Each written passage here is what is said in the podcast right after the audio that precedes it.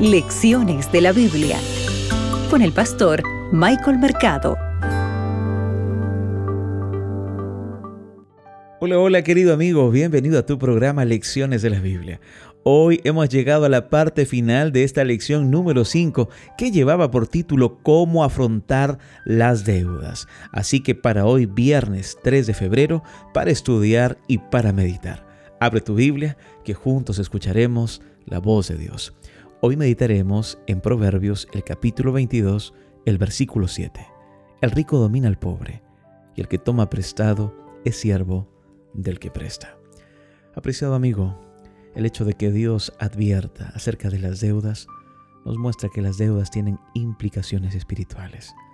Estar libre de deudas consiste en poner el reino de Dios en primer lugar y librarnos así del deseo de las cosas materiales. En el pacto divino, recuerda, hay prosperidad y se les pone fin a las deudas. Deuteronomio 28, 1 y 2 habla de esto. Sin embargo, para que estas promesas se materialicen, es necesario que sintamos amor por Dios. Que esto se traduce en la obediencia a sus mandatos, a los votos tomados durante el bautismo, incluyendo la fidelidad en los diezmos y en las ofrendas. Recuerda que Dios desea que aspiremos a una vida de contentamiento libre de deudas. Romanos 13:8 nos habla de esto. El contentamiento, ¿sabes?, nos protege de comprometer los principios de la fe para enriquecernos. Primera de Timoteo 6:9 también nos menciona algo respecto a eso.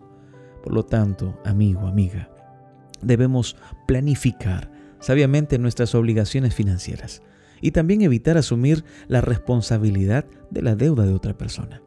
Recuerda que al seguir estos sólidos principios bíblicos, propiciaremos la diligencia y estaremos preparados para los tiempos difíciles y las situaciones imprevistas. Cuando nos abstenemos de acumular deudas y del amor al dinero, nosotros como cristianos podemos experimentar las gozosas bendiciones que Dios promete a sus hijos fieles. Donde quiera que tú te encuentres, si tienes una Biblia en casa, ábrela Estúdiala. Antes de estudiarla, ora. Pídele a Dios que te pueda dar sabiduría, que Él te hable, que llene de paz tu mente y tu corazón. Busca una iglesia adventista. Acude a ella en la ciudad que te encuentres y así conocerás más de la bendita esperanza que está en Jesús. Mis oraciones son por ti y por tu familia. Que Dios te acompañe. Acabas de escuchar Lecciones de la Biblia con el pastor Michael Mercado.